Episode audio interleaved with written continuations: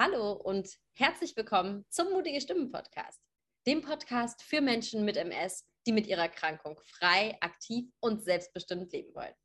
Mein Name ist Samira. Ich betreibe den Blog Chronisch Fabelhaft. Ähm, da gibt es auch einen tollen Instagram-Account dazu.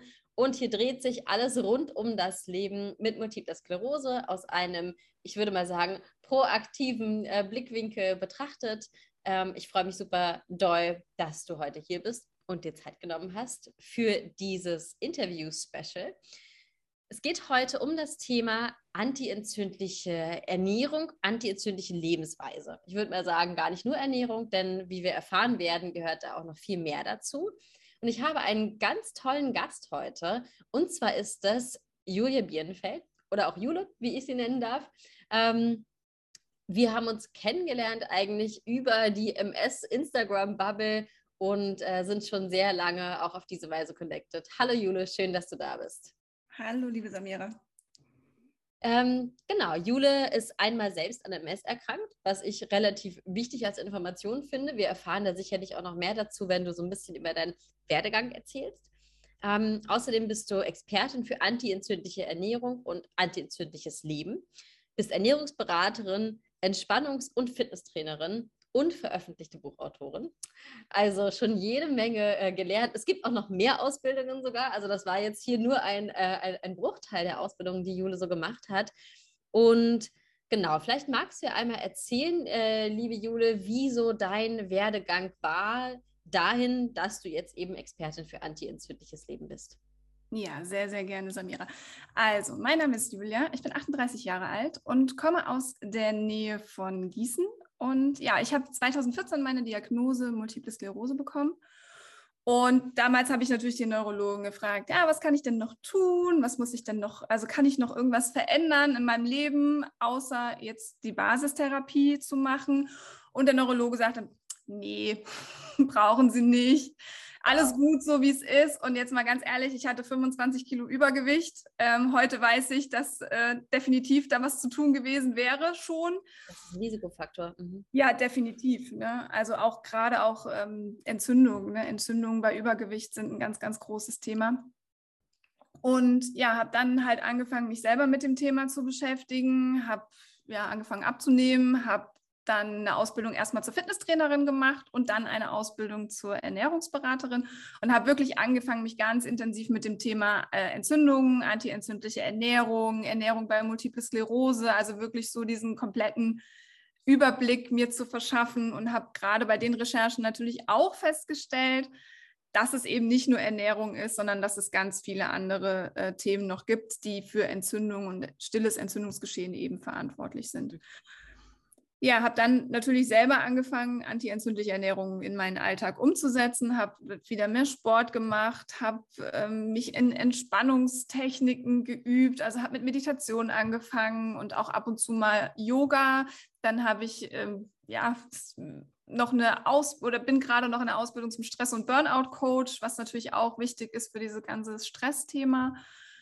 Ja, und ähm, dann habe ich gedacht, warum nicht ein Buch darüber schreiben? Warum nicht ein Buch über antientzündliche Ernährung schreiben? Ich habe jetzt so für mich immer nicht so das Richtige gefunden gehabt, wo ich sagen kann, okay, da ist alles drin, das ist kompakt, das ist verständlich und ja, dann habe ich das halt, habe ich halt das Buch Antientzündliche Ernährung leicht gemacht geschrieben. 2021 in der Corona-Zeit äh, geschrieben, weil ich äh, in Kurzarbeit war komplett und hatte viel Zeit. genau, und das halt ja letztes Jahr dann im 2021 im Februar dann veröffentlicht und ich bin wirklich sehr, sehr froh darüber. Ich habe bin einfach so tolle Resonanz bekommen und das ist wirklich sehr gut angekommen, auch gerade für ein selbstverlegtes Buch. Ich meine, das kennst du ja auch. Mhm. Und ähm, ja, ist einfach ein totales Herzensthema gewesen, äh, das, das eben in die Welt rauszutragen. Und ja, natürlich natürlich arbeite ich auch als, als Ernährungscoach, beziehungsweise als natürlich jetzt Coach auch für antientzündliche Lebensweise, wie du schon gesagt hast. Und ja, das mhm. war so erstmal so grob der Werdegang. Also ich, da gibt es, glaube ich, noch viel, viel mehr zu erzählen, aber. Mhm. Also über Julis ähm, Angebot sprechen wir auch an späterer Stelle tatsächlich noch. Die hat dann nämlich eine ähm, coole Überraschung in petto. Ähm, ihr Buch habe ich auch selber gesehen. Auf dem Kämpferherztreffen in Kassel durfte ich mal drin blättern und das ist wirklich ein wunder wunderschönes Buch. Ähm, ich packe euch gerne alle Links ähm, zu Jule auch mit in die äh, Podcast-Beschreibung beziehungsweise den Untertext, falls ihr das auf YouTube schaut. Du hast jetzt schon ziemlich oft dieses Wort antientzündliche Ernährung verwendet. Erzähl doch einfach mal, hol uns doch mal ab. Was ist denn antientzündliche Ernährung?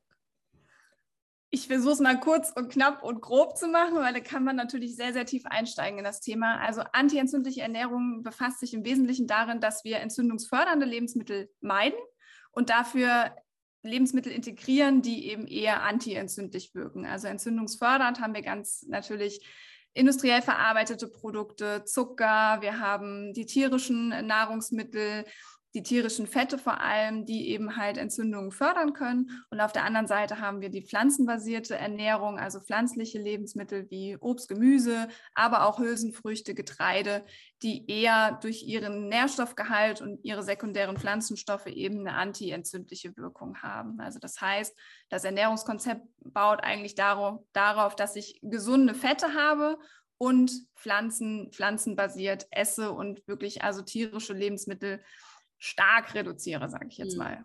Also ich bin immer so kein Freund von Verboten, aber man sollte trotzdem immer gucken, dass, dass, dass man es wirklich sehr weit runterfährt, weil es wirklich einfach ein Entzündungstrigger ähm, ist. Ja. ja, und das ist übrigens, also das sagt äh, Julia jetzt hier nicht nur so, weil sie das toll findet, sondern das ist auch in Studien alles belegt. Also wenn ihr euch die offiziellen ähm, Ernährungsempfehlungen anschaut, auch von der DMSG und mhm. äh, ne, auf den ganzen MS-Websites, den offiziellen, auch da findet man diese Info. Äh, das ist jetzt kein äh, veganer äh, Missionierung hier, sondern das ist tatsächlich äh, in Studien belegt. Also ja, das sollte man meiden.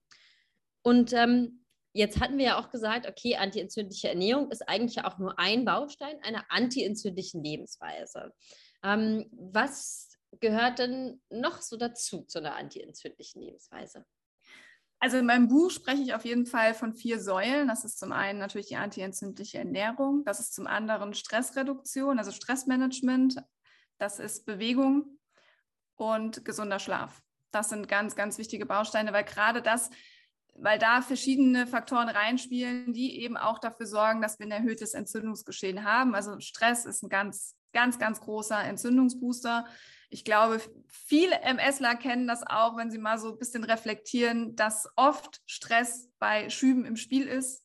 Ja. Also, bei, also bei mir, ich kann es von mir auf jeden Fall sagen, bei mir war es definitiv so. Bei mir war es immer irgendwo Zeiten, in denen ich sehr, sehr viel Stress hatte, in denen ich sehr große Belastungen hatte und ja, dann das Thema Übergewicht haben wir sowieso, das spielt ja dann im Ernährungsthema rein. Also das heißt, ähm, wenn wir quasi auch viel Bauchfett haben, Bauchfett ist hormonaktiv, das schüttet Entzündungsbotenstoffe aus und so können, können auch eben Entzündungen halt gefördert werden. Dann haben wir Umweltgifte, die auch ganz wichtig sind, die ja zu unserer täglichen Lebensweise dazugehören. Ne? Also Pestizide, Feinstaub, das alles ist auch ein ganz großer äh, Baustein eben der Entzündung auslösen kann, Zusatzstoffe in der Ernährung. Genau, Schlaf. Schlaf wissen wir ja alle. Schlaf ist einfach Regeneration, Reparaturprozesse finden da statt. Und wenn ich halt äh, das nicht schaffe, in die Regeneration zu kommen durch den Schlaf und eben ähm, auch Entgiftung findet ja auch im Schlaf statt, dass wenn ich das nicht schaffe, dass ich da ausreichend schlafe, dann kommt, kann der Körper sich eben einfach nicht mehr richtig erholen und regenerieren. Und das ist eben auch dann ein Entzündungsfaktor. Ja. Also es klingt eigentlich so, als ob ja fast alle Teile unseres Alltags ähm, damit reinspielen. Ne? Also ich finde, Stress ist zum Beispiel auch so ein wichtiges Thema, weil natürlich kann man auch nicht nur auf der Arbeit Stress haben, sondern ich meine, auch die Familie kann ja stressig sein. Ne? Natürlich auch eine Partnerschaft kann, ja. Stress, kann stressig sein. Und ähm, insofern, also es klingt jetzt erstmal so noch ganz schön viel. Ne? Ich lebe da schon, davon schon ziemlich viel, deswegen ähm, ist es für mich nicht so ein Himalaya, nenne ich es immer, aber ich kann mir gut vorstellen, dass es für deine Coaches auch oft so wirkt wie, oh Gott, ich muss ja eigentlich alles ändern, oder? Definitiv. Also klar ist erstmal so, okay, was kommt da jetzt auf mich zu? Ne? Auch gerade Ernährung. Ich habe ja gesagt, das ist, da spielt so vieles äh, rein.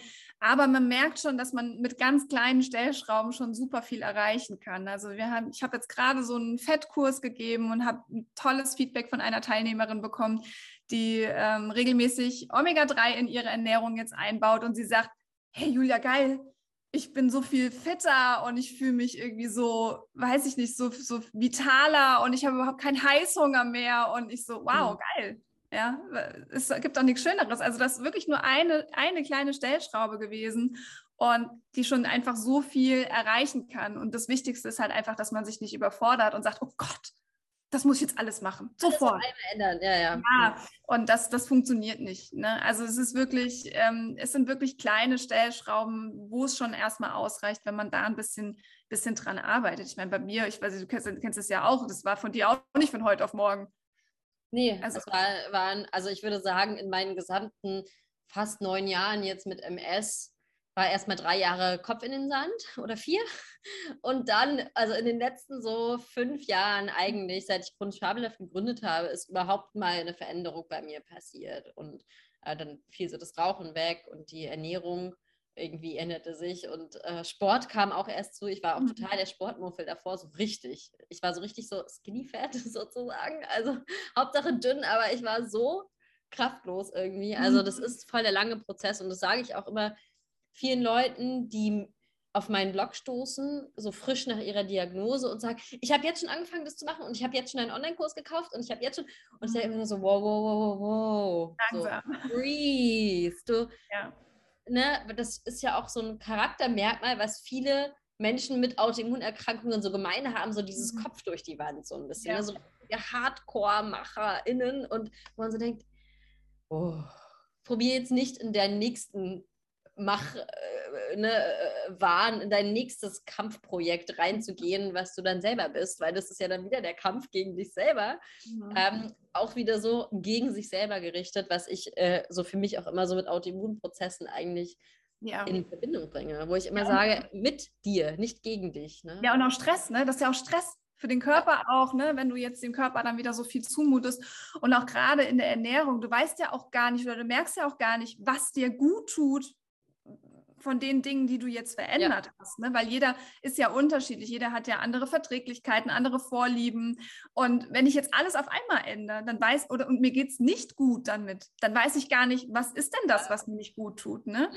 Also lieber Schritt für Schritt und immer mal eine Zeit lang beobachten und dann halt feststellen, okay, das tut mir gut oder ist vielleicht nicht so gut oder es hat vielleicht sich überhaupt gar nichts verändert, dann muss ich halt überlegen, behalte ich es trotzdem bei oder gehe ich halt wieder einen Schritt zurück und gehe halt das nächste, nächste Thema an. Also das ist wirklich auch, ne, es bringt halt nichts, jetzt alles vom Speiseplan zu streichen und ganz strikt, äh, sagen wir jetzt mal, vegan zu leben, wenn ich gar nicht weiß, vertrage ich Milchprodukte, vertrage ich sie nicht oder ne, ja.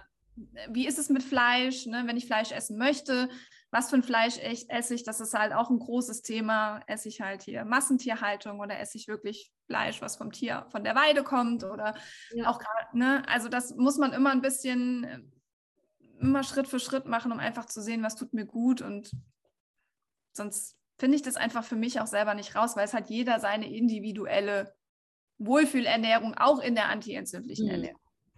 Ich würde total gerne ähm, nochmal, du hast jetzt schon so ein paar Lebensmittel erwähnt, zum Beispiel Fleisch, du hattest vorhin auch Getreide erwähnt als empfehlenswert.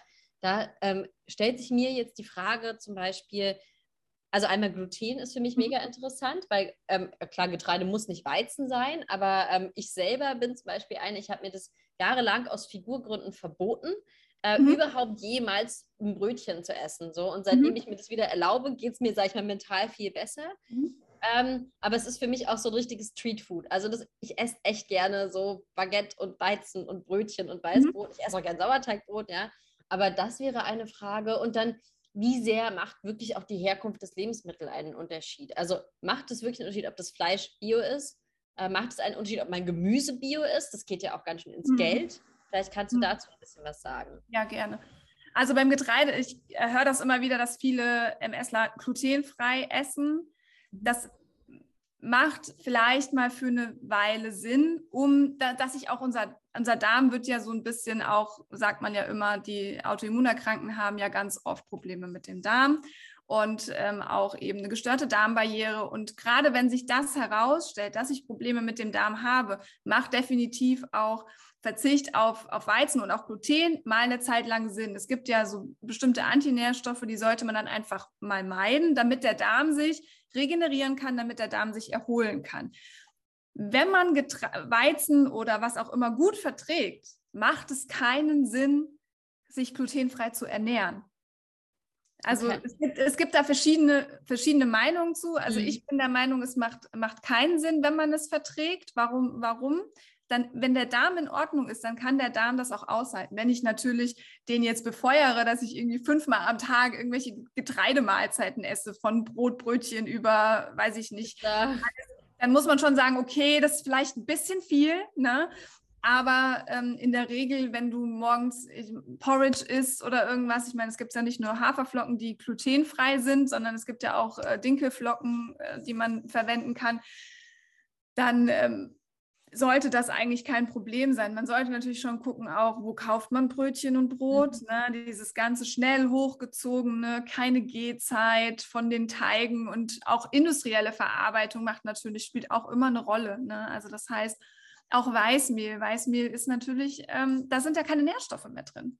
Ja. Na, das braucht, also, ne, also wenn, dann sollte ich schon ein Mehl nehmen, was noch Nährstoffe enthält. Also entweder ein Vollkorn oder es gibt ja auch noch mal so ein Zwischenprodukt. Äh, ne? Also es gibt ja diese verschiedenen Mehltypen und je höher die Zahl von dem Typ, desto mehr Nährstoffe sind im Mehl enthalten. Ah ja, okay. und, und Vollkornmehl natürlich am meisten Nährstoffe. Ne? Mhm. Und ähm, Sauerteig ist auch ein gutes äh, Thema, weil im Sauerteigprozess, wenn der eine lange Gehzeit hat, das, ne, also über zwölf Stunden, am bestenfalls 24 Stunden, dann werden eben Antinährstoffe wie zum Beispiel auch Gluten abgebaut. Das ah. heißt, Sauerteigbrot ist oft viel verträglicher, als wenn ich so ein konventionelles äh, Brot beim Bäcker halt hole. Mhm. Zu wissen. Ja. Also von daher würde ich auf jeden Fall dazu sagen, dass man es ausprobieren sollte, wenn man Probleme hat mit der Verdauung. Erstmal ein paar Wochen Verzicht und einfach dem Darm mal ein bisschen Ruhe geben und den Darm aufbauen und dann eben ähm, langsam starten. Und ein Sauerteig macht definitiv immer Sinn. Also ich vertrage Weizenbrot, also Baguette und sowas vertrage ich auch nicht gut. Aber, auch, aber halt eben Sauerteigbrot. Ähm, ich setze halt auf Dinkel. Ich mag Dinkel auch lieber. Ähm, vertrage ich halt super gut. Ja, ich habe auch oft schon gemerkt, dass es zum Beispiel in ähm, hier jetzt bei mir im Supermarkt, ähm, also einfach ne, irgendwie Discounter und so weiter, ganz oft Brötchen gibt, die sind zwar dunkel gefärbt, mm. aber es sind keine Vollkornbrötchen. Also da achtet auch nochmal auf die Zutaten, Leute. Ich ja. denke mal am besten wahrscheinlich Biobäcker, oder? Oder Bioladen mit Bäckerei. Da muss, muss man fragen. Also ganz oft, ähm, Reformhäuser haben ganz oft äh, Bäckereien, die zuliefern mit äh, Sauerteigbrot. Da muss man einfach mal fragen. Und ganz ehrlich, es ist auch wirklich nicht schwer, selber zu machen. Mittlerweile bekommt man ja überall den Sauerteigextrakt. Dann äh, es gibt so tolle Webseiten, wo es ganz, ganz tolle Rezepte gibt. Dann setzt man das an und dann lässt man das einfach über Nacht in Ruhe und kann es halt 24 Stunden später schiebst es halt in den Ofen. Ne? Also es ist wirklich eigentlich kein Act ähm, das, das selber zu backen. Also ich backe das auch. Ich mache dann meistens zwei Brote auf Vorrat und friere das dann ein. Also ich esse sowieso wenig Brot, aber mein Freund isst viel Brot ähm, und friere das dann ein und dann ha haben wir auch da zwei Wochen von. Also von daher, das, das kann man schon gut machen. Und ja, ich sag mal, Dinkel ist halt, bei Dinkel ist es halt nochmal eine Besonderheit, weil Dinkel das Korn an sich hat nochmal so eine Hülle drumherum, den Spelz. Und das, ähm, deswegen ist, das, ist der Dinkel zum Beispiel sehr oft in Bioqualität erhältlich, weil der nicht auf chemische Düngemittel und Pestizide anspricht. Ah. Ja, deswegen hat man Dinkel zum Beispiel sehr, sehr oft in, in Bioqualität. Viele Bäcker weisen das nicht aus, weil ihnen die Auflagen zu hoch sind, ein Biobrot anzubieten. Ähm, aber jetzt auch die Mehle oder so, ähm, da ist halt, wenn das, wenn es ein Dinkelmehl ist, das, der Dinkel ist halt einfach resistenter gegen dieses ganze äh, chemische Zeug, was beim, was beim Weizen halt dann auch zum Einsatz kommt. Und mhm. aber es macht auch Sinn, nochmal nach einer alten Sorte zu gucken. Also es gibt ähm, auf den Webseiten der Hersteller kann man oft ähm, nachgucken, was für Getreidesorten verwendet werden, zum Beispiel beim Dinkelmehl. Ähm, dürfen wir hier Werbung machen? Ja, voll, na klar. Okay. Also äh, zum Beispiel Alnatura ist, ist, so eine, ist so eine Marke, die ähm, alte Getreidesorten verwendet. Und ähm, da kann man wirklich auch beim Mehl, bei den Mehlen und bei den Nudeln und so auch beim Dinkel wirklich ja. zugreifen, weil die eben einfach dieses nicht so dieses hochgezogene, genmanipulierte ähm, Getreide eben verwenden. Das gibt es auch bei DM und es ist auch relativ günstig sogar, Alnatura. Also nee, Alnatura gibt es leider nicht mehr beim DM. Also bei uns, ja, bei uns nicht, weil die ja jetzt ihre eigene Biomarke haben. Ja, okay, alles klar. Gut, dann, ich bin ja immer so lange weg. Ich komme dann immer zurück nach acht Monaten und denke so, oh Gott, man kann plötzlich nur noch mit Karte zahlen beim Eisladen und äh, Anatura gibt es auch nicht mehr bei DM. Okay, ja, also, alles klar. Aber danke. Kann sein, dass, dass größere Märkte das noch haben. Also ich äh, ist sel also selten. Wahrscheinlich auch jetzt bei der Mehlknappheit vielleicht auch wieder zugekauft. Aber generell, dadurch, dass sie ihre eigene ähm, Hausmarke haben, haben die ziemlich ähm, reduziert auch Alnatura. Aber Alnatura kriegst du im Bioladen, ähm, kriegst du im Kaufland, im ja. So in den großen. Was, ja, so in den größeren kriegt man das auf jeden Fall, ja. Ja, ja also und ähm, nochmal zu dem Gemüse und durch ja. zu, zu, dem, ne? Also es gibt natürlich so diese, dieses Dirty Dosen, also dieses dreckige Dutzend, was sehr stark ähm, gespritzt ist. Darüber habe ich auch in meinem Buch so ein kleines Kapitel, da steht dann genau drin, welche Gemüsesorten und Obstsorten das sind, wo man dann wirklich. Aufzählen? Ah, müsste ich nachgucken. Kann ich jetzt aus dem Kopf jetzt leider nicht. Also ich weiß zum Beispiel, Sellerie ist auf jeden Fall dabei und Erdbeeren sind dabei. Mhm. Ähm, da sollte man auf jeden Fall gucken, dass man da auf eine entsprechende Qualität setzt, dass man da auch Bio, ähm, dann wirklich auf Bio zurückgreift. Ansonsten würde ich auf jeden Fall immer empfehlen, saisonal und regional einzukaufen, weil erstens mal unterstützen wir damit den den Handel vor Ort, also die, die Erzeuger vor Ort. Und zum anderen ist das Gemüse auch wirklich reif. Und es ja. hat viel mehr Vitamine, wenn das reif ist. Ne? Und, ähm, und auch viel mehr sekundäre Pflanzenstoffe, wenn das Gemüse reif ist. Also gerade das, was antientzündlich wirkt. Ne? Und ansonsten kann man auch Natronbad nehmen. Also man kann das in so einem, in, in Wasser mit ein bisschen Natron einlegen zum Beispiel. Dann werden auch so diese Pestizide und sowas äh, neutralisiert. Also da gibt es auch ganz viele Tipps im Internet und so. Ja, kann man auch machen. Mhm. Ah ja, und das funktioniert, ja? Dass, dass ich mein ja. Aus Griechenland dann quasi in ein Natronbad gebe und dann ist es schon mal besser als davor? Genau, musst du halt mal schauen, äh, wie, wie das genau dann angemischt wird. Kann ich dir jetzt so aus dem mhm. Kopf auch nicht sagen, aber da gibt es äh, ganz viele Rezepte, dass du das einfach dann, dann einlegst. Es gibt auch ganz viele, die diesen Selleriesaft zum Beispiel trinken. Die machen das auch, die legen das abends in, in Wasser mit ein bisschen Natron und am nächsten Morgen machen sie dann ihren, also spülen das dann nochmal ab und am nächsten Morgen machen sie quasi ihren Saft da draus. Ja, weil das haben ja gerade, das war ja so das Ding, irgendwie diesen äh, Selleriesaft zu trinken. Ja. Und wenn es dann quasi so super pestizidbelastet ist, tut man sich damit wahrscheinlich eher nichts Gutes. Ja, und der Bio auch äh, teuer ist, ne? Also das muss man ja auch überlegen, ne? Weil mit einer Staude kommst du halt mit deinem Saft auch nicht weit. Ja. Mhm. ja. Mhm. Ähm, und bei Fleisch, wie sieht es da aus? Und Eiern? Ach ja, ja, Bio, definitiv. Ähm, die Fettsäurenzusammensetzung im Fleisch ändert sich dadurch. Also wenn du ähm, zum Beispiel Tiere aus der, aus der Massentierhaltung hast, aus der Stallhaltung hast, die werden ja viel mit Getreide und mit Soja gefüttert und Getreide und Soja haben beide Omega-6-Fettsäuren, also eher entzündungsfördernde Fettsäuren. Und wenn die Tiere auf der Weide sind oder also in Freilandhaltung sind und auf der Weide sind und durch die Grasfütterung können die, ähm, haben die mehr Omega-3 in ihrem Fett als Omega-6. Okay. Ja, also von daher macht definitiv wenig und wenn gute Qualität sind. Nicht nur beim Fleisch und bei den Eiern, sondern auch bei den Milchprodukten. Mhm. Da ist es genau das Gleiche. Ja. Sehr guter Tipp. Du hast jetzt gerade schon ähm, Fettsäuren, also Omega-3 und Omega-6 mal so am Rande erwähnt, mhm. spielen ja aber eine unglaublich zentrale Rolle bei der ja. Ernährung. Erzähl uns doch mal ein bisschen was über die Fettsäuren ja, also da versuche ich es auch kurz und knapp und übersichtlich zu machen, weil das ist auch ein Thema, in das man wirklich sehr, sehr tief ähm, einsteigen kann. Also wir haben ähm, Omega-3 und Omega-6-Fettsäuren, die sind beide essentiell. Also das heißt, wir müssen sie über die Nahrung aufnehmen.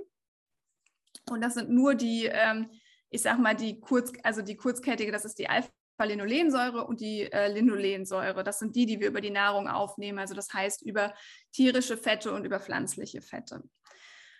Ähm, aus diesen Fettsäuren werden entzündungshemmende Omega-3 und Omega, also Omega-3-Fettsäuren und entzündungsfördernde Omega-6-Fettsäuren gebildet, nämlich ähm, bei dem Omega-3 ist es EPA und DHA, was wir ja auch sicherlich alle schon mal gehört haben durch Fisch- und Algenöl. Ähm, ja. Und das sind die, die entzündungshemmend wirken.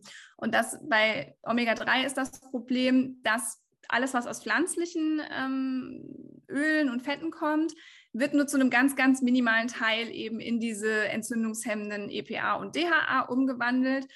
Ähm, deswegen setzt man eigentlich auch nochmal eben auf äh, Algenöl oder auf eine Fischölsupplementierung, weil wir einfach, ähm, auch wenn wir täglich unser Leinöl zu uns nehmen, einfach nicht genug EPA und DHA aufnehmen, um diese entzündungshemmende Wirkung zu bekommen.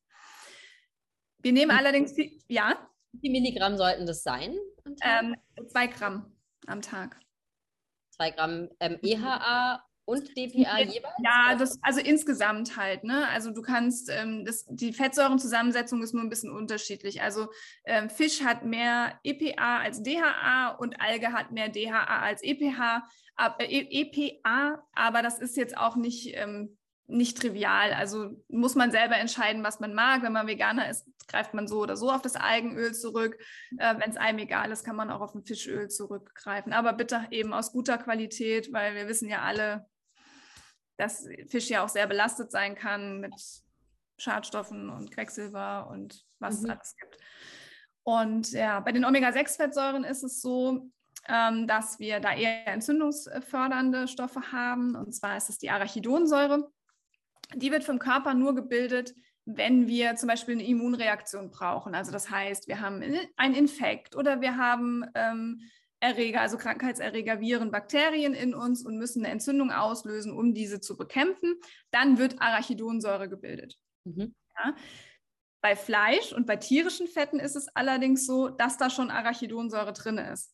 Also das heißt, der Körper führt sich direkt eine entzündungsfördernde Fettsäure zu. Mhm. Und wenn wir dann eben nicht mit entzündungshemmenden Fettsäuren gegensteuern können, dann haben wir einfach das Problem, dass wir einen Überschuss haben und eben so, so Entzündungsbotenstoffe immer ausgeschüttet werden. Für diese Entzündungsreaktion braucht der Körper nur ganz, ganz kleinen Anteil dieser Arachidonsäure. Ähm, und alles, was er nicht braucht, das lagern wir im Gewebe ein. Also das heißt, es ist nicht so wie bei anderen Fetten, die dann für die Energiegewinnung bereitgestellt werden, also wo wir unsere Energie für die Bewegung, für den Sport rausziehen, sondern das wird ins Gewebe eingeschleust und sitzt da und äh, merkt, okay, da sind unterschwellige Entzündungen, was ja gerade bei chronischen Erkrankungen ja auch eigentlich fast immer da ist und schüttet ständig diese Botenstoffe aus und heizt das an. Ne? Also deswegen ist dieses Thema Fleisch und tierische Fette ein ganz, ganz, ganz, ganz starker Schwerpunkt auch in, in der antientzündlichen Ernährung. Und ähm, man sollte halt versuchen, wenig Omega-6 zu sich zu nehmen und viel Omega-3. Ähm, die Deutsche Gesellschaft für Ernährung empfiehlt ein Verhältnis von einem Teil Omega-3 zu fünf Teilen Omega-6. Aber immer noch ganz schön viel, oder? Ein, eins zu eins ist natürlich das Optimum. Das ja. hat man ganz früher gehabt, als es nicht mehr nicht so viele Leute Fleisch gegessen haben und man mehr Fisch gegessen hat und man wenig verarbeitete Lebensmittel gegessen hat und generell halt wenig tierische Produkte gegessen hat. Ähm, bei chronischen Entzündungen liegt die Empfehlung doch noch einiges drunter. Also die liegt dann bei einem Teil Omega-6 zu 2,5 bis 3 Teilen Omega-3. Mhm. Und ähm, ja, das Problem ist, dass wir einfach bestimmte Fette haben oder bestimmte Öle haben, die sehr, ho sehr hohen Omega-6-Anteil haben, wie zum Beispiel Sonnenblumenöl. Also mal abgesehen von davon, dass ich von Verboten nichts halte, aber Sonnenblumenöl hat definitiv nichts in der antientzündlichen Ernährung zu tun, weil Sonnenblumenöl wird so oft in der industriellen Herstellung äh, benutzt. Also egal, was du kaust, was irgendwie verarbeitet ist, also sei es ein Pesto, sei es ein Brotaufstrich, sei es ja gut, Chips und sowas. Nüsse oder sowas auch. Mhm. Es ist, genau, wenn die so geröstet, also mit Fett geröstet sind ja. oder irgendwas, ist immer Sonnenblumenöl drin. Also da wirklich, und wenn wir dann nicht darauf achten, was wir dazu uns nehmen, dann haben wir so einen hohen Omega-6-Anteil in unserer Ernährung, das schaffen wir überhaupt gar nicht mehr mit ähm, Omega-3 auszugleichen müssen wir das pur aus der Flasche trinken dann wahrscheinlich. ja, so ungefähr. Also ich empfehle immer, wenn ich irgendwie ein tierisches Produkt esse oder wenn ich ähm, dass ich da immer versuche, das ein bisschen auszugleichen, indem ich irgendwie Omega-3 dazu esse. Also das heißt, wenn ich zum Beispiel einen Salat mit Schafskäse zum Beispiel mache, dass ich da einfach in mein Dressing ein bisschen Leinöl mit reinmache. Oder dass ich, ähm, wenn ich Fleisch esse, dass ich da dann nochmal einen Salat mit, mit Leinöl esse oder dass ich ähm, über mein fertiges Gemüse noch ein bisschen Leinöl oder Hanföl oder Chiaöl, also auf jeden Fall ein Omega-3-lastiges Öl halt nochmal drüber mache. Einfach um, um da ein bisschen, bisschen gegenzusteuern und das einfach zu verbessern, ja. Bei mir ist es, also ich liebe es auch, überall Leinöl raufzuhauen. Ähm, ist übrigens auch für die unter uns, die irgendwie eine träge Verdauung haben oder so, Verstopfung oder so weiter, mhm. auch das ähm, bringt halt auch viel Feuchtigkeit in den Darm. Ne? Ja, ähm, ja. Wenn du jetzt sagst, okay, Fisch hast du schon erwähnt, mhm. dürfte man mal haben. Ich würde jetzt total gerne mal von dir so den perfekten antientzündlichen Tag wissen. Was, was dürfte ich denn an so einem Tag essen und was tue ich vielleicht auch an so einem Tag? Okay, also definitiv würde ich morgens schon mal mit einem Glas Wasser starten. Lauwarmes Wasser, am besten mit Zitrone oder mit Apfelessig. Ja, das ist basisch. Das gleicht erstens mal den Flüssigkeitshaushalt ähm, aus, den du in der Nacht, also weil du in der Nacht ja viel Feucht Flüssigkeit verlierst, bis zu einem, bis zu einem Liter, glaube ich sogar. Ähm, und also so würde ich schon mal den Tag starten. Dann würde es definitiv ein Frühstück geben, also entweder vielleicht ein Porridge mit ähm, also mit Hafermilch natürlich gemacht und ähm, Beeren dazu, bisschen geschrotete Leinsamen und Leinöl reingerührt, wenn es fertig ist.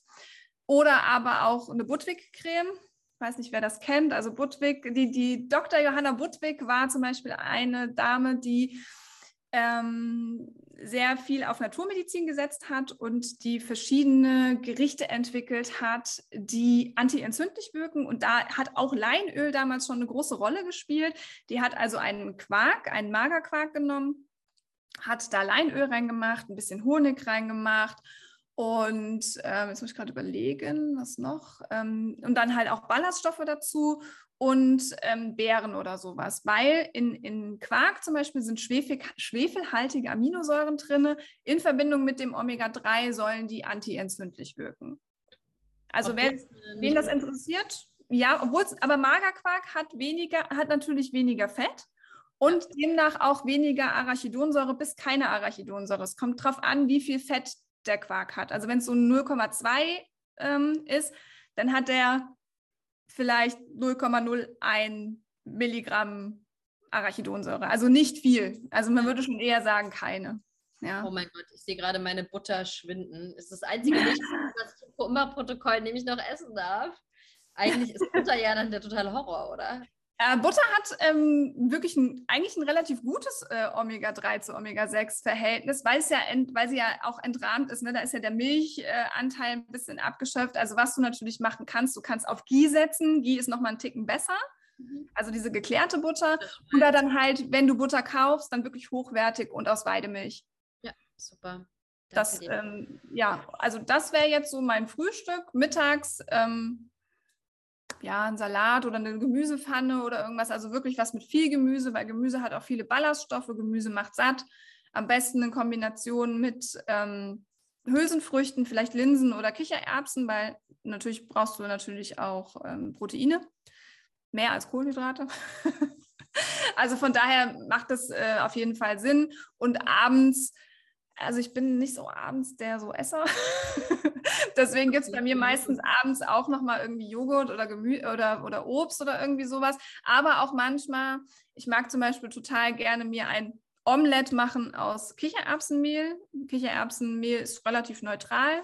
Das kannst du, das wird auch so ein bisschen ähm, so ein bisschen klibberig, wie wenn du Leinsamen zum Beispiel hast. Und daraus kannst du auch super Omelette machen, machst noch ein bisschen Gemüse dazu, hast du auch wieder eine proteinreiche Mahlzeit mit eben antientzündlichen Nährstoffen. Was man sonst noch machen kann, ist natürlich definitiv sich mindestens eine Stunde vorm Schlafengehen irgendwie so eine Abendroutine. Also bei mir ist es immer handyfreie Zeit. Also bei mir bleibt eine Stunde vorm Schlafengehen, gehe ich nicht mehr ans Handy. Ähm, das liegt auch immer schön unten im Wohnzimmer und ich bin meistens dann noch am Lesen oder so. Also wirklich sich so ein bisschen runterbringen vom Tag finde ich auch immer super wichtig. Sei es mit ähm, Journaling, also Tagebuch schreiben oder sei es ähm, abends nochmal eine Meditation zu machen. ja, Sport kann man natürlich auch in den Alltag immer integrieren, sei es morgens, es kommt immer darauf an, Weil wie man mag. Macht, ne? ja, also ich bin totaler Morgensportler, also wenn, dann geht morgens zum Sport. Ja, ich kann, nachdem ich was gegessen habe, hab ich, kann ich irgendwie mehr Sport machen. Also das ist. Ich fühle mich einfach fitter, ne? Also ich fühle mich einfach, weiß ich nicht, ich kann mich besser konzentrieren, wenn ich morgens Sport gemacht habe. Und ähm, ja, also so auf jeden Fall gut, ich, Arbeit hat jetzt natürlich gefehlt, weil für mich ist Arbeit, weiß nicht, ich arbeite halt, wann ich möchte und äh, deswegen, mhm. ansonsten klar, wenn die Arbeit da ist, dann ähm, muss ich mir halt mein Essen auch vorbereiten, damit ich halt mittags was Gescheites habe und nicht irgendwie was Schnelles auf die Hand mir irgendwie hole. Mhm. Aber ich sag mal so, Gemüse kann ich immer vorbereiten und ähm, ich finde es auch immer schnell gemacht oder mal ein Salat man kann ja auch viele Sachen vorkochen und die im Kühlschrank zwei, drei Tage aufheben. Das ist ja auch alles überhaupt kein Problem. Und dann kann man sich so zusammenstellen, wie man will. Ne? Wenn man sich Gemüse vorbereitet und vielleicht irgendwie noch eine Beilage aus, weiß ich nicht, aus Nudeln oder Kartoffeln, Reis oder aber auch ähm, Quinoa oder so, dann kann ich mir entweder einen Salat draus machen oder ich mache irgendwie dann noch Tomatensauce dazu und habe halt irgendwie eine, eine Pfanne oder, ne, also das, mhm. ich finde, da ist man immer sehr flexibel, wenn man sich so einzelne Komponenten äh, vorbereitet, ja. Also für mich klingt es total gut, aber natürlich ist es auch so, dass viele Leute ja nicht allein nur für sich kochen, mhm. sondern für eine ganze Familie kochen. Ja. Also für den Haushalt kochen, äh, dann ist dann vielleicht irgendwie der Partner oder die Partnerin und die hat da überhaupt keinen Bock drauf, jetzt die Ernährung umzustellen. Ähm, wie kann man das gut im Alltag mit der Familie integrieren, so eine Umstellung? Also habe ich tatsächlich auch ganz oft, also meisten meiner Klientinnen haben alle Familie und haben alle sehr fleischessende Männer. Das kommt mhm. dann auch noch dazu. Ähm, also zum einen natürlich sich erstmal zusammensetzen und zu gucken, was ist denn jeder gerne? Das ist, glaube ich, immer so das, das A und O, anstatt zu sagen, das esse ich nicht. Einfach erstmal so Umkehrschluss, was essen wir denn alle gerne? Ne, das ist dann, und das ist schon mal dann, und dann kann ich gucken, ob ich vielleicht einfach nur einzelne Komponenten austauschen muss, wie zum Beispiel, wenn ich jetzt wirklich glutenfrei esse oder wenn ich sage, ich möchte abends keine Kohlenhydrate mehr essen zum Beispiel, ne? dass ich einfach sage, okay, ich koche dann für mich vielleicht irgendwie Quinoa vor oder ich koche für mich, ähm, ich kann ja auch Linsennudeln vorkochen oder ich gibt ja auch die Hülsenfrüchte kann man auch mal aus dem Glas nehmen, wenn man nichts vorkochen will und dann habe ich vielleicht ein Gericht für ein Gericht, ein Gemüsegericht zum Beispiel und muss halt für Kind und Mann nur ähm, noch die normalen weißen Nudeln kochen oder den mhm. normalen weißen Reis oder irgendwie sowas. Also ich finde, also man findet schon immer Möglichkeiten, das irgendwie ein bisschen zusammenzumachen. Und wenn ich zum Beispiel, ähm, wenn ich zum Beispiel eine Bolognese mache, dann kann ich für mich ja auch einfach, also dann mache ich sie halt ohne das Fleisch erstmal, mache für den Mann das Fleisch und für mich vielleicht mache ich noch gekochte Linsen oder so. Aber so habe ich zumindest eine Grundzutat, die schon da ist, die wir alle essen. Ja. Und muss nur noch eine Komponente vielleicht austauschen oder so. Und das ähm, finde ich halt immer, dass man das mit der Familie natürlich immer besprechen sollte und sich zusammensetzen sollte und sagen sollte, hier so, was essen wir denn alle gerne? Lass uns das doch mal aufschreiben. Muss jetzt nicht ein komplettes Gericht sein, aber zumindest mal Gemüse aufschreiben oder sonstiges. Ne? Und wie gesagt, es ist ja auch in dem Sinne erstmal nichts, nichts verboten. Aber man sollte natürlich doch den Konsum von tierischen Nahrungsmitteln auf jeden Fall einschränken. Mhm. Und irgendwo ist es ja auch so ein bisschen eine Frage des Respekts, oder? Also wenn man wirklich sagt, okay, Schatz, das macht mich krank, wenn ich sowas esse. Also äh, irgendwie so ein bisschen Verständnis wäre da schon ganz nett auf der anderen Seite, ne? Ja, definitiv. Aber es ist natürlich, es ist natürlich schon eine Umstellung, ne? Das muss man schon sagen. Aber gut, es sind auch so Kleinigkeiten. Wie gesagt, wenn wir schon bei dem Fett anfangen, ja, ja, dann machst du halt das Sonnenblumenöl weg. Dann stellst du da halt Rapsöl hin, ne? Oder, ne? Oder das Leinöl im Kühlschrank. Zum, hm? hm? Entschuldigung, das hat mich vorhin noch, diese Frage war mir noch so im Kopf. Ähm, welches Öl ist denn gut zum Braten? Kommt drauf an. Also es gibt ja, die, die Öle haben ja alle einen Rauchpunkt, also raffinierte Öle, ne, die sind dann nochmal gefiltert und gereinigt, die haben halt nicht mehr so viel Vitamin E oder irgendwelche Polyphenole oder so, sondern ähm, diese kann man dann sehr heiß machen. Ähm, was man gut zum Braten nehmen kann, ist ab und zu mal Kokosöl. Also ich bin immer so der, nicht jedes Mal, aber wenn ich so richtig was heiß anbraten will, kann man auf jeden Fall Kokosöl nehmen und das gibt es auch im, im neutralen Geschmack. Mhm. Und es gibt mittlerweile auch ähm, viele Rapsöle, die man zum Braten verwenden soll. Man sollte halt immer drauf äh, schauen, es steht meistens drauf, ob sie zum Braten geeignet sind. Also mein absoluter Favorit ist Teutoburger Ölmühle. Das ist auch, die haben ganz viele verschiedene Rapsöle und die haben sogar eins, was du zum Frittieren nehmen kannst. Und das finde ich wirklich, äh, wirklich super. Und die sind geschmacklich, sind die auch ähm, total, total super. Leinöl bitte nur für die kalte Küche. Ja, ja, eben. Und bitte im Kühlschrank aufbewahren. Ach, echt, ja? Ja, ja, das ist ganz oxidationsempfindlich und ähm, das sollte auf jeden Fall im Kühlschrank aufbewahrt werden. So, also ich habe auch schon selber so viel gelernt, mega. Ähm, ja, wie man merkt, äh, du hast einen unglaublichen Wissensschatz, Julia. Also vielen, vielen Dank. Ich habe äh, schon für mich gerade so viel gelernt. Ich renne jetzt erstmal gleich in die Küche und packe mein Leinöl in den Kühlschrank bei 28 Grad in der Wohnung. ähm, Du hast ja auch verschiedene Angebote. Also einmal arbeitest du eins zu eins mit KlientInnen. Du hast aber ja auch ähm, etwas Neues in der Pipeline. Erzähl uns doch mal, ah. da, wie man mit dir jetzt genau zusammenarbeiten kann. Wenn jetzt jemand hier genauso denkt wie ich, die äh, hat es drauf, die Braut. Danke. Also, ich, ähm, wie gesagt, ich habe ja eigentlich nur mit Ernährungscoachings angefangen und habe einfach festgestellt, weil ich es auch von mir selber weiß, da gibt es noch so viel mehr es ist nicht nur Ernährung. Es, du kannst dich noch so gesund ernähren und noch so antientzündlich ernähren. Wenn du aber Stress hast und, und, und, und immer wieder so und deinen Körper übergehst und, und nicht auf deinen Körper hörst, dann hast du trotzdem ein Problem mit Entzündung. Dann wirst du das nicht los. Ne? Dann, weil du kommst einfach nicht zur Ruhe mit deinem Entzündungsgeschehen. Ne? Und ähm, deswegen habe ich mir ein neues Coaching-Programm überlegt. Und zwar ähm, habe ich die Chronic Health Academy gelauncht. Da wird es natürlich auch die Möglichkeit geben, eins zu eins mit mir zusammenzuarbeiten, egal auf welchem Stand man ist, egal was das Thema ist. Es kann auch von mir aus auch nur Ernährung sein. Das würde ich, mache ich auch. Trotzdem, wenn jemand sagt, ach, alles andere läuft schon, ich möchte nur an der Ernährung arbeiten, ist das überhaupt kein Problem. Es gibt da zwei, zwei Stufen. Du kannst entweder ähm, sechs, ähm, acht Wochen oder zwölf Wochen mit mir zusammenarbeiten. Und es wird jetzt mit Start Anfang September mein neues Programm geben, das nennt sich New Beginning. Da werden wir auch natürlich erstmal als Fokusthema Ernährung haben. Also das ist erstmal für Menschen, die sich noch nicht so intensiv damit beschäftigt haben, die vielleicht noch viele Wissenslücken auch haben, an vielen Stellschrauben noch drehen wollen. Also das heißt, da liegt der Fokus erstmal auch auf Ernährung. Und äh, wir schauen uns aber trotzdem auch Stressmanagement ein bisschen an. Wir schauen da schon mal ein bisschen rein. Ähm, wie schaffe ich es, ähm, Stressoren überhaupt rauszufinden? Wie finde ich denn raus, was mich stresst? Und wie schaffe ich diesen Sprung von Anspannung in Entspannung? Also das heißt, wie kann ich mich nach einem stressigen Arbeitstag am besten zur Ruhe bringen und ähm, auch gesunde Routinen entwickeln, die mir auch im Endeffekt mehr Freiraum schaffen, dass ich eben mich um mein Stressmanagement kümmern kann, dass ich mein Essen vorbereiten kann. Ne? Weil Routinen helfen einem ja immer so ein bisschen dabei, seinen Tag ein bisschen besser zu strukturieren, dass einfach noch genug Zeit für einen selbst und für die Gesundheit übrig bleibt. Das ist ja auch immer ein ganz, ganz wichtiger Punkt. Und dann wird es im Januar ein Programm geben, das nennt sich Power Inside. Da geht es wirklich als Hauptthema um Stressmanagement. Mhm. Also da geht es wirklich darum, wirklich Stressoren zu identifizieren, Bewältigungsstrategien zu finden, Energieräuber zu identifizieren, ne? sei es Menschen, sei es Situationen, sei es Kollegen und so. Und wie gehe ich damit um?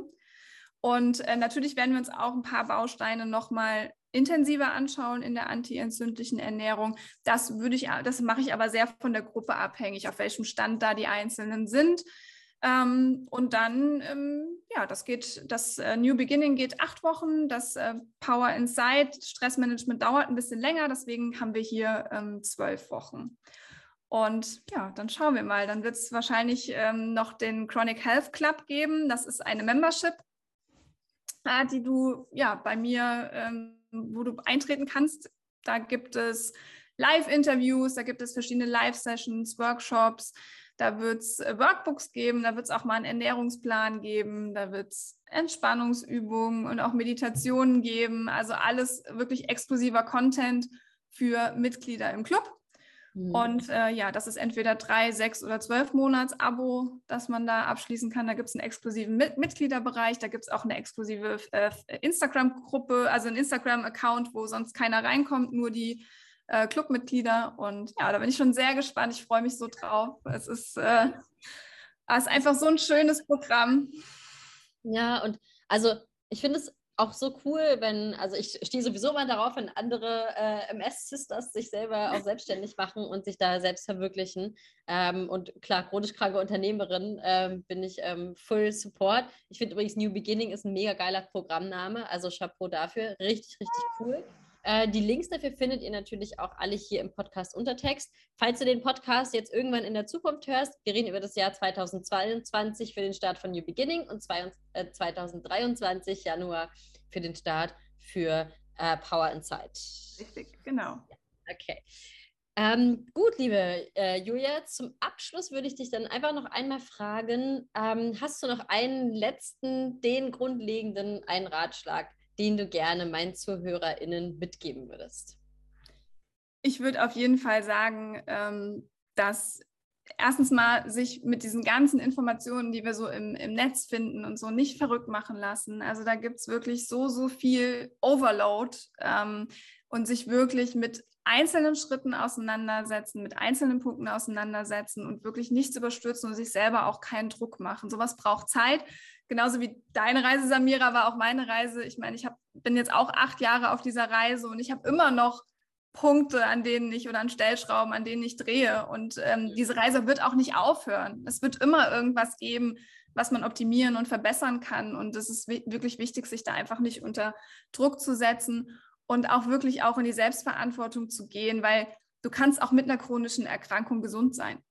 Weil Gesundheit kommt von innen und, und definitiv nicht von einer Diagnose, die auf irgendeinem Blatt Papier steht und der man sich äh, hingeben muss. Also das, ich, das ist mir auch super wichtig, weil ich finde, wir können einfach noch so, so viel für unsere Gesundheit tun, dass wir uns wohlfühlen, dass es uns gut geht, dass wir mit Freude und auch mit Leichtigkeit durchs Leben gehen können in bestimmten Situationen einfach. Ne? Und ähm, das ist mir auch super wichtig, dass das auch in meinen Programmen auch so, so rüberkommt, ja super schöner Schlusssatz, finde ich. Man kann auch mit einer chronischen Erkrankung gesund sein. Definitiv. Ähm, okay, du Liebe, dann ganz vielen Dank für deine Zeit. Ähm, ich bin mir sicher, äh, alle haben auch mega viel mitgenommen. Ich auf jeden Fall. Äh, wie gesagt, Leute, wenn ihr ähm, Jude kontaktieren wollt, packe ich alles natürlich in die Show Notes. Und dann wünsche ich dir ja einen super schönen Start in die neue Woche. Ja, vielen lieben Dank für dich auch und danke, dass ich dabei sein durfte.